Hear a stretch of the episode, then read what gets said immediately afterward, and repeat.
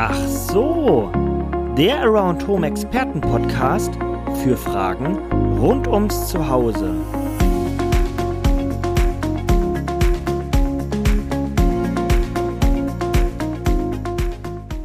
Die Sanierungsquote von Gebäuden liegt jährlich nur bei einem Prozent. Das geht aus dem Gebäudereport der deutschen Energieagentur DENA hervor. Damit stagniert die Sanierungsrate von Gebäuden seit 2010. Und dieser geringen Sanierungsquote steht eine große Anzahl an Häusern gegenüber, die Sanierungspotenzial haben. Denn laut einer Studie des Instituts für Energie- und Umweltforschung verursachen sogar 31 Prozent der Wohngebäude in Deutschland 50 Prozent der Treibhausgasemissionen. Das sind Gebäude, die Worst Performing Buildings heißen. Sie erreichen eine Energieeffizienzklasse von G oder schlechter. In Hinblick auf diese Fakten und hinsichtlich der ungewissen Entwicklung der Energiepreise scheint eine Sanierung wichtiger denn je.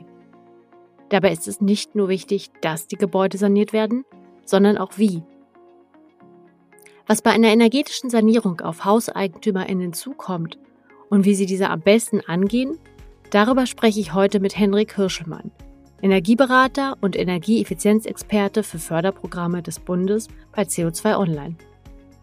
Ich bin Antonia Rubno, Redakteurin bei Around Home und begrüße Sie zu unserem Around Home Expertinnen-Podcast für Fragen rund ums Zuhause mit dem Thema Einblick in die energetische Sanierung. Was kommt auf HauseigentümerInnen zu? Hallo und herzlich willkommen zu unserem Around Home Expertinnen-Podcast für Fragen rund ums Zuhause. Und herzlich willkommen, Herr Hirschelmann. Schön, dass Sie da sind. Ja, vielen Dank für die Einladung. Wir haben es gerade schon im Intro gehört. Die Sanierungsquote ist gering und das, obwohl in deutschen Haushalten immer noch viel zu viel Energie verbraucht wird.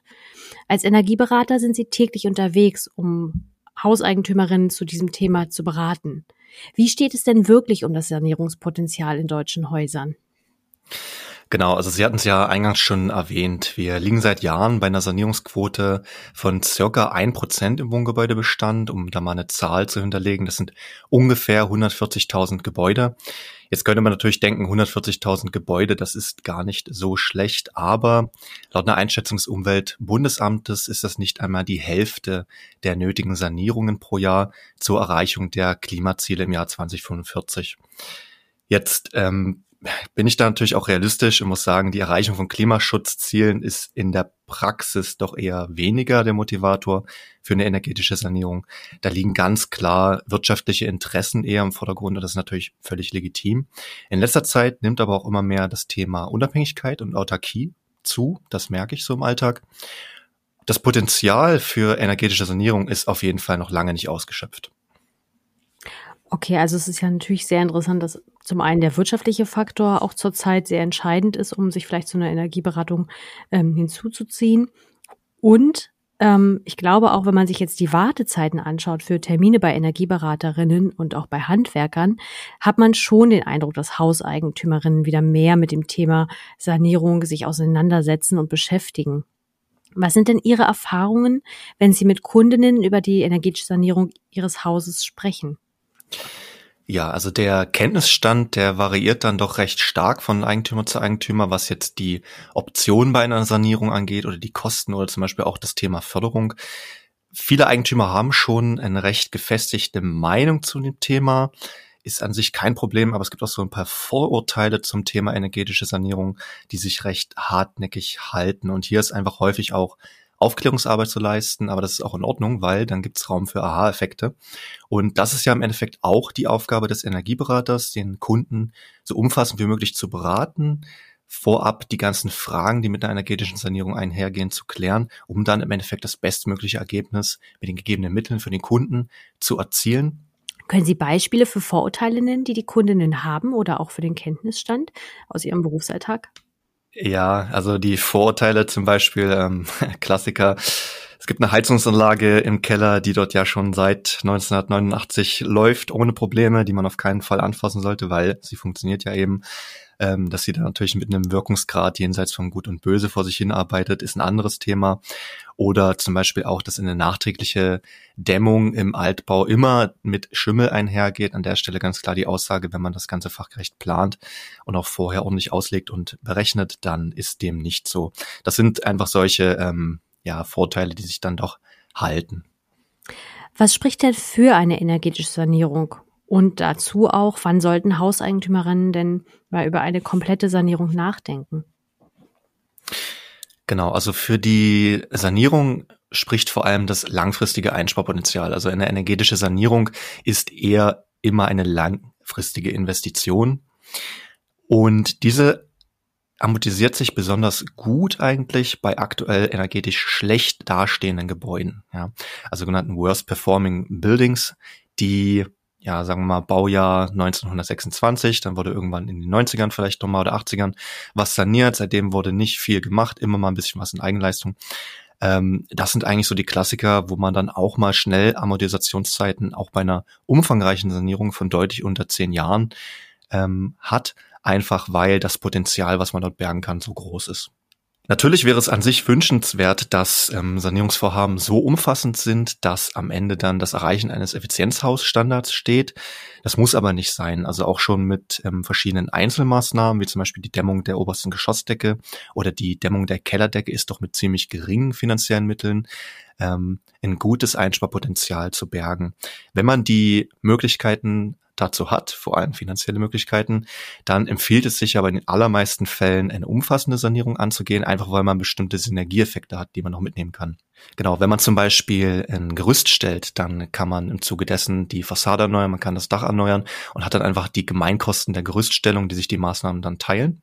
Oder wenn man zum Beispiel eine Perimeterdämmung angeht, also die Dämmung von erdberührenden Bauteilen, könnte man das auch verbinden, wenn der Bagger einmal auf dem Grundstück steht, mit der Verlegung von Erdrechtkollektoren zum Beispiel für eine neue Wärmepumpe. Und es gibt eine ganze Menge solcher Synergieeffekte, die man nutzen kann. Nicht zuletzt ist es natürlich auch interessant, das alles in einem Rutsch zu machen, weil man hat nur einmal das Thema Baulärm, Schmutz und die zeitweise Unbewohnbarkeit der Immobilie. Okay, halten wir nochmal ganz kurz zusammen. Also das Sanierungspotenzial insgesamt in Deutschland ist recht hoch, auch bei vielen Häusern auch vorhanden, weil sie, Sie hatten es auch schon angesprochen, einfach teilweise sehr alt auch schon sind. Und die Hauseigentümerinnen sind darüber auch zum Teil auch schon gut informiert. Je nachdem haben sie schon mal mit dem Thema auseinandergesetzt und wissen auch schon ein bisschen Bescheid.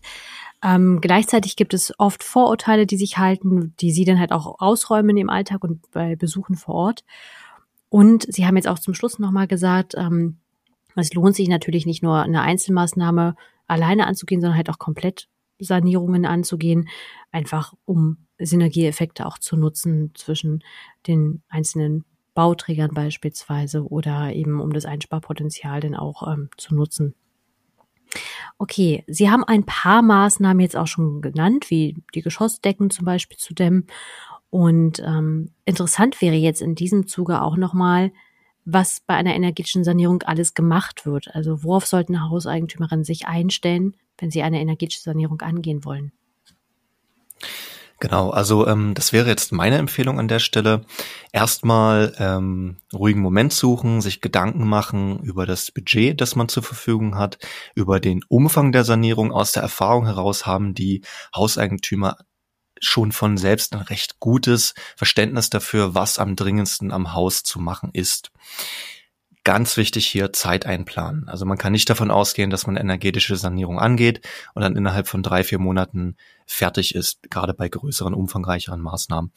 Ähm, ich würde sagen, allein schon, wenn man einen Energieberater suchen muss, wenn man die ähm, ausführenden Fachfirmen suchen muss, das ist ja doch ein schwieriges Thema, gerade im aktuellen Marktumfeld, rechnen Sie mal mindestens von Zeiten ab sechs Monaten, ein Dreivierteljahr und alles, was darüber hinausgeht, bis dann die energetische Sanierung wirklich komplett abgeschlossen ist. Natürlich wieder davon abhängig, was für einen Umfang diese hat. Für die weitere Vorgehensweise würde ich dann empfehlen, Sie ähm, schauen einmal in die Energieeffizienzexpertenliste für Förderprogramme des Bundes. Also Sie können einfach in eine Suchmaschine im Internet Ihrer Wahl dreimal E und dann Liste eingeben. Dort ist es in der Regel immer das erste Ergebnis. Und dort finden Sie eben qualifizierte Energieberater. in ihrem Umfeld, also sie suchen, äh, sie suchen dann über die ähm, Postleitzahl quasi jemanden bei Ihnen in der Nähe am besten und Sprechen Sie mal mit dem Energieberater, beschreiben Sie Ihr Vorhaben grob, beschreiben Sie auch, ob es erstmal um eine allgemeine Energieberatung geht oder ob es schon um eine konkrete ähm, Fachplanung geht oder um eine Baubegleitung, wenn Sie schon ganz konkrete Vorstellungen haben von der Sanierungsmaßnahme.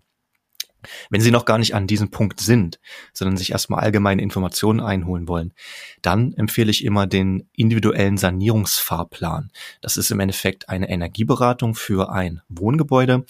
Die hat einen Wert von ungefähr 1500 Euro, wird zu 80 Prozent vom BAFA, Bundesamt für Wirtschaft und Ausfuhrkontrolle, gefördert. Das heißt, ihre Kosten betragen so um die 300 Euro, aber selbst, aber selbst die tragen sich dann im weiteren Verlauf ähm, noch selbst, da komme ich dann noch dazu. Und für diesen ja, Gegenwert kann sich der Energieberater wirklich ausreichend Zeit lassen. Also der kommt dann bei Ihnen vor Ort, macht dann eine Aufnahme vom Gebäude, macht sich ein Bild vom Ist-Zustand und kann Ihnen dann über den Sanierungsfahrplan eben einen Weg aufzeigen, ein Fahrplan, der Name sagt es eigentlich schon, wie man das Haus auf einen energetisch guten Stand bringt.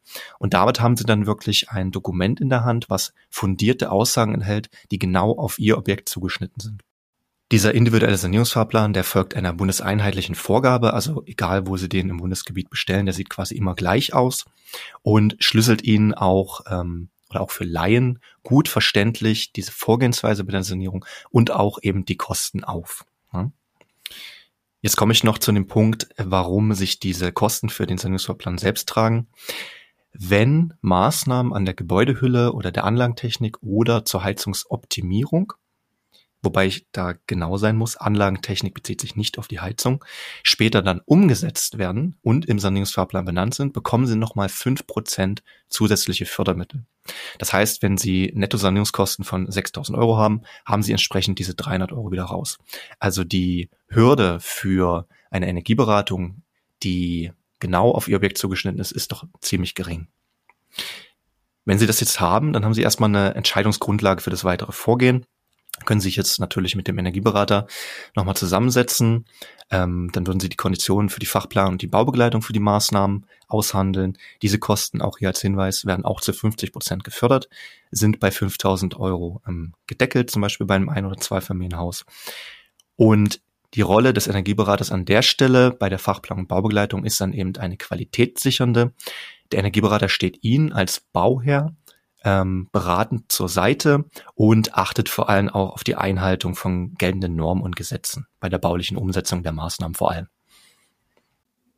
Bevor ich jetzt gleich nochmal zu den Förderungen zu sprechen komme, erstmal nochmal ein interessanter Aspekt. Sie haben gesagt, ähm, ehe man einen Termin bekommt mit dem Energieberater, dauert es auch manchmal so sechs Monate bis zu einem Dreivierteljahr. Also man sollte rechtzeitig anfangen, nehme ich an. Und ähm, jetzt haben Sie auch schon gesagt, welche Aufgaben der Energieberater auch so übernimmt, was er macht. Damit ich mir die Beratung bildlich vorstellen kann, der Energieberater bringt jetzt beispielsweise eine Wärmebildkamera mit oder scannt jetzt alle Anlagen im Haus oder wie genau läuft so eine Beratung ab? Genau, also die Wärmebildkamera, ähm, ja, ich würde mal sagen, nice to have, aber nicht unbedingt zwingend erforderlich für eine, für eine gute fundierte Energieberatung. Ähm, Sie würden erstmal einen Termin einfach bei Ihnen vor Ort ausmachen. Sie würden im besten Falle vorbereitet in diesen Termin gehen, indem Sie schon mal die Unterlagen, die ähm, relevant sein können, und da hilft Ihnen auch der Energieberater wieder weiter, was das ist, bereithalten. Und ja, der Energieberater kommt bei Ihnen vor Ort. Im besten Fall bieten Sie ihm Kaffee an. Sie setzen sich erstmal in aller Ruhe zusammen. Ähm, klären auch erstmal Vorstellungen und Wünsche ab. Der Energieberater wird sich dann erst einen Eindruck verschaffen. Ähm, dann würden sie eine Begehung im Haus durchführen. Sie würden, also der Energieberater würde ähm, alles dokumentieren. Das ist viel Fotodokumentation auch, um dann im Nachgang mit diesen zwei Komponenten Planunterlagen oder sage ich mal mit den drei Komponenten Planunterlagen ähm, Vorstellungen und ja, Zielen und eben der Dokumentation des Ist-Zustandes einen Plan aufzustellen, wie eben das Haus energetisch saniert werden kann überhaupt, weil es auch so nicht bei jedem Objekt macht jede Maßnahme, ähm, die man empfehlen könnte, wirklich Sinn. Und das ist ja im Endeffekt die Aufgabe des Energieberaters, das herauszufinden und ihn dann darzustellen. Sie hatten aber auch vorher gesagt, dass ähm, Energieberatung stark gefördert wird und dadurch die Kosten sich so weit reduzieren, dass sie sich auf circa 300 Euro nur noch belaufen. Das klingt jetzt erstmal für mich nach einem recht geringen Investitionsrisiko, sage ich jetzt mal. Also das heißt, so eine Beratung könnte eigentlich jeder ohne große Hürde in Anspruch nehmen. Was ist denn, wie sieht's denn in der Praxis aus? Was sind denn Ihre Erfahrungen? Nehmen denn Hauseigentümerinnen solche eine Beratung in Anspruch? Ja, also diese, diese geförderte Energieberatung, die ist leider doch relativ unbekannt, so aus meiner Erfahrung heraus. Also da fehlt ein bisschen Publicity und ja, gut, dass wir heute hier zusammenkommen und das ein bisschen publik machen. Ähm, es ist ja auch so, das Thema Energieberatung hat immer noch so ein bisschen den, den Ruf, einfach eine teure Angelegenheit zu sein. Also gefühlt schon, wenn man das Wort Energieberatung ausspricht, hat man die erste Rechnung im Briefkasten. Und so ist es eben einfach nicht. Also man kann ähm, wie schon gesagt, es ist eine sehr geringe Hürde, die man dort nehmen muss, um eine fundierte Energieberatung für sein Haus zu bekommen und um sich eine Entscheidungsgrundlage für das weitere Vorgehen zu schaffen. Die Vorgehensweise haben Sie jetzt ja auch schon erläutert.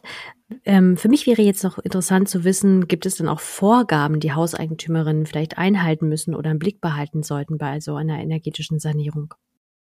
Ähm, ja, gibt's auf jeden Fall. Da hilft Ihnen der Energieberater dabei, diese einzuhalten. Also zum einen gibt's die Vorgaben des Gebäudeenergiegesetzes, des GEGs. Das sind sozusagen die Mindestanforderungen, die immer eingehalten werden müssen per Gesetz, wenn man energetisch saniert.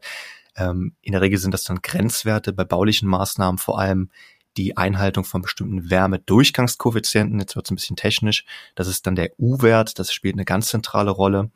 Und vereinfacht gesagt bestimmt dieser U-Wert die energetische Qualität des Bauteils, also umso kleiner, umso besser, aber dann eben auch umso teurer in der Regel das ähm, Isolationsmaterial oder die Kosten für das Bauteil. Es gibt dann zusätzlich noch die verschärften Anforderungen des BEG, des Programms Bundesförderung für effiziente Gebäude. Da geht es dann um das Thema Förderung. Also wenn man eine Förderung für seine energetische Sanierungsmaßnahme in Anspruch nehmen möchte, sind diese Grenzwerte einzuhalten. Und diese verschärften Anforderungen einzuhalten, das ist nicht immer ganz trivial und es ist auch mitunter gar nicht wirklich möglich. Ähm, aber in der Regel lohnt sich der Mehraufwand, diese Anforderungen einzuhalten, immer dadurch, dass man eben die Förderung in Anspruch nehmen kann. Also das System ist an der Stelle doch schon ganz gut ausgereift. Da hilft Ihnen eben auch der Energieberater dabei, ähm, das im Blick zu halten. Okay, also das heißt, wenn die Anforderungen gerade im Gebäudeenergiegesetz jetzt nicht so leicht verständlich sind oder vielleicht auch ähm, sehr verschärft sind, kann ich mir gut vorstellen, dass ein Energieberater oder eine Energieberaterin ein Stück weit als Vermittler und auch Übersetzer auftreten. Wäre es denn auch möglich, dass Hauseigentümerinnen das alleine angehen oder ist da die Rolle des Energieberaters oder der Energieberaterin schon existenziell? Ja, also allein schon ähm, diese qualitätssichernde Rolle macht den Energieberater eigentlich unentbehrlich bei einer energetischen Sanierung. Aber es ist auch gesetzlich so vorgegeben, wenn Sie Maßnahmen an der Gebäudehülle haben oder an der Anlagentechnik, außer Heizung an der Stelle, dann ist zwangsweise die Einbindung eines Energieeffizienzexperten, der dafür zugelassen ist, ähm, erforderlich, wenn Sie eben Fördermittel ähm, beziehen möchten. Der reine Heizungstausch macht die Einbindung eines Energieeffizienzexperten nicht unbedingt erforderlich. In der Praxis ist es häufig so, dass das dann der Anlagenbauer, der Heizungsbauer übernimmt, mit entsprechenden Vollmachten ausgestattet. Aber sollten Sie mehrere Einzelmaßnahmen vornehmen wollen und ist eine davon ähm, ist bei einer davon verpflichtend, einen Energieeffizienzexperten einzubinden, dann muss der Antrag insgesamt über den Energieeffizienzexperten laufen. Also sehen schon, das Ganze ist nicht ganz so einfach zu durchblicken und auch da wieder der Energieberater steht Ihnen damit Rat und Tat zur Seite. Für den weiteren Verlauf wäre es dann so, dass eben der Energieberater den Fördermittelantrag stellt und er das Fördermittelverfahren abwickelt ähm, dazu gehört auch, die technische Projektbeschreibung des Projekts einzureichen und dann im Nachgang, wenn die Sanierung erfolgt ist, zu bescheinigen über den technischen Projektnachweis, dass das alles förderrichtlinienkonform abgelaufen ist. Ja. Ganz wichtiger Hinweis an der Stelle, binden Sie unbedingt den Energieberater ein, bevor Sie mit der energetischen Sanierung anfangen, weil Sie sonst Gefahr laufen, förderschädlich zu agieren, indem sie zum Beispiel schon Verträge mit Fachfirmen schließen, die dann auch an der Sanierung beteiligt sein sollen. Und es gibt doch einige solcher Fallstricke, ähm, über die sie der Energieberater aufklären kann.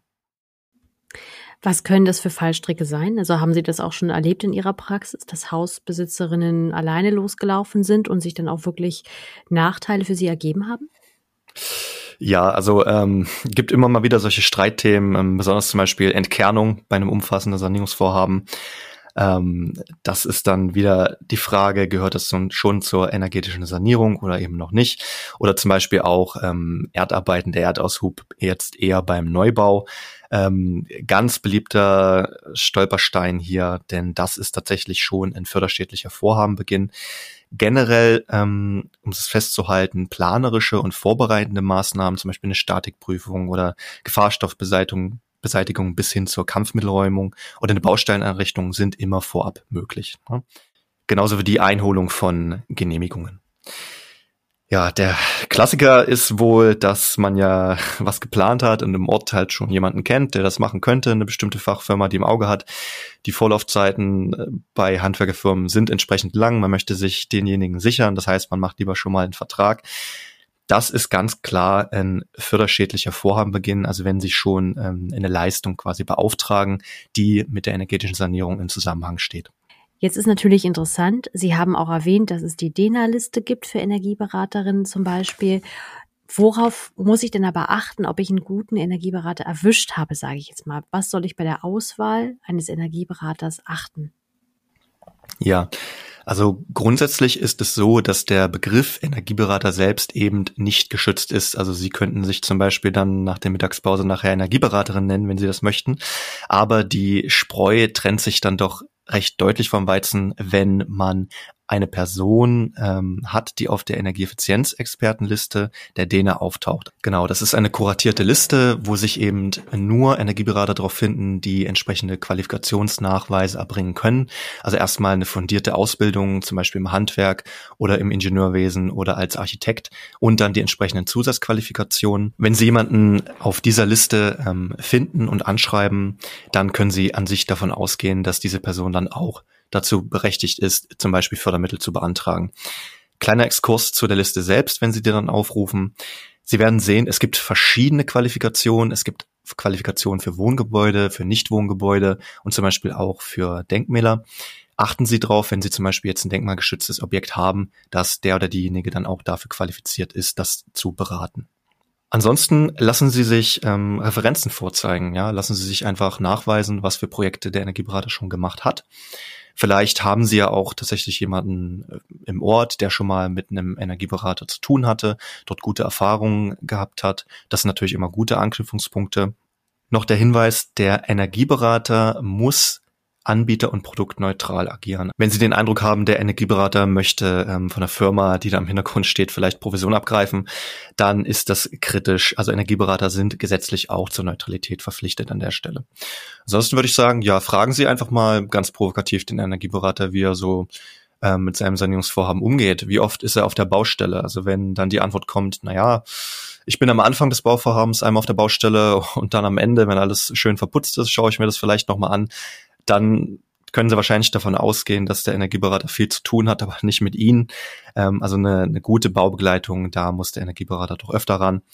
Und das wäre auch ein Qualitätsmerkmal, wo Sie schon mal vorführen können. Angenommen, ich habe jetzt einen Energieberater, eine Energieberaterin zum Vororttermin gehabt und mein Eindruck ist jetzt nicht der beste. Ist dann dann noch ein Wechsel möglich, auch wenn vielleicht sogar schon ein Fahrplan erstellt wurde?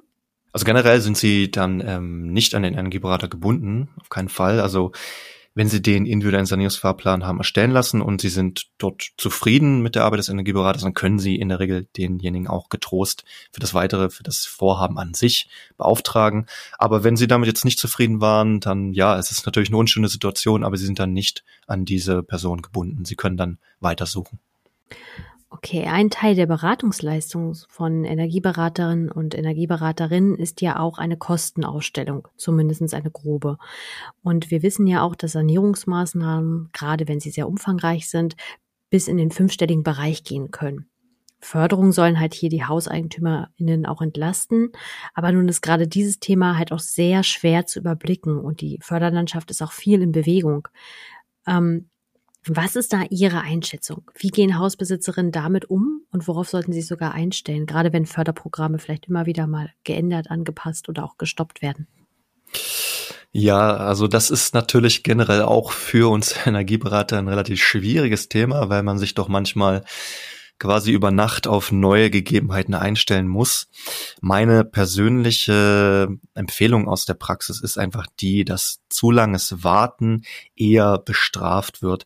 Wenn man ein Vorhaben zu den bekannten Förderbedingungen aktuell geplant hat und man mit den Konditionen zufrieden ist, dann sollte man doch ähm, schnell agieren und sich zunächst einmal die Förderzusage einholen. Die geht einem dann in Form eines Zuwendungsbescheids zu und dann hat man erstmal 24 Monate diese Fördermittel für sein Vorhaben geblockt und das schafft natürlich erstmal gewisse Planungssicherheit. Sie haben auch gesagt, dass zu den Leistungen eines Energieberaters oder einer Energieberaterin auch dazu zählt, die Kosten aufzustellen. Wenn diese jetzt sehr hoch ausfallen, dann könnten das, könnte das auch Hausbesitzerinnen wiederum abschrecken. Abschließend würde mich interessieren, Lohnt sich die energetische Sanierung auch, wenn es zunächst einzelne Maßnahmen sind? Also sollten Hauseigentümerinnen trotzdem mutig sein und das Thema angehen, auch wenn sie sagen, eine große Investition, wie sie vielleicht erstmal zusammengerechnet wird, ist erstmal nicht möglich, sondern ich kann es auch Schritt für Schritt angehen? Ja, auf jeden Fall. Also besonders wenn es sich um energetisch sehr schlechte Gebäude handelt, dann ergeben sich aus dieser Mischung von Einsparungen und den attraktiven Förderbedingungen eigentlich immer sehr gute wirtschaftliche Ergebnisse, auch für Einzelmaßnahmen. Aber auch bei neueren Gebäuden kann durch bestimmte Einzelmaßnahmen eigentlich energetisch immer etwas optimiert werden und das auch wirtschaftlich. Insofern meine Empfehlung, mutig sein, die Energieeffizienz-Expertenliste aufrufen, einen Energieberater in der Nähe kontaktieren und sich erstmal kostengünstig beraten lassen. Das klingt doch schon mal gut. Nochmal abschließend eine kleine persönliche Frage. Es dreht sich ja gerade sehr viel um das Thema Energiesparen. Haben Sie denn persönlich eine kleine Energiesünde, die Sie immer wieder begehen, wo Sie wissen, dass Sie da Kosten reduzieren könnten? Ähm, meine Energiesünde ist auf jeden Fall zu lang, zu heiß duschen, weil dort kommen einfach die besten Ideen und dort kann ich meinen Tag gut planen und ja, das Verhalten müsste ich wahrscheinlich noch abstellen. Andererseits kommt das ja wieder den Kunden auch zugute, wenn sie gut überlegt in den Tag starten und sich schön auf die Projekte der Kundinnen auch vorbereiten können. In dem Fall würde ich sagen, belassen Sie es vielleicht dabei. Das klingt nach einer guten Methode. Herr Hüschelmann, vielen Dank für die tollen Einblicke in Ihren Alltag und die Informationen rund um die energetische Sanierung. Ich bedanke mich sehr für das Gespräch. Ja, danke auch.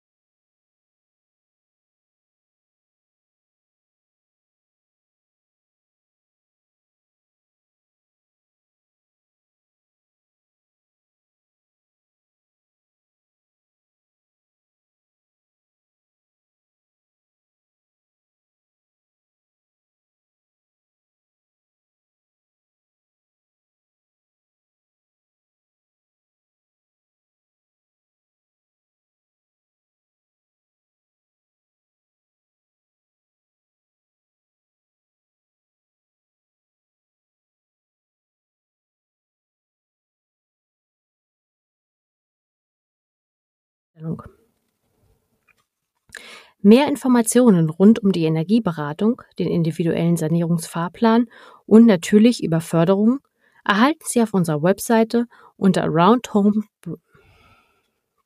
Nächster Tag. Mehr Informationen rund um die Energieberatung, den individuellen Sanierungsfahrplan und natürlich über Förderungen erhalten Sie auf unserer Webseite unter aroundhome.de slash energieeffizientes Wohnen. Ich bedanke mich fürs Zuhören und sage Tschüss und bis zum nächsten Mal.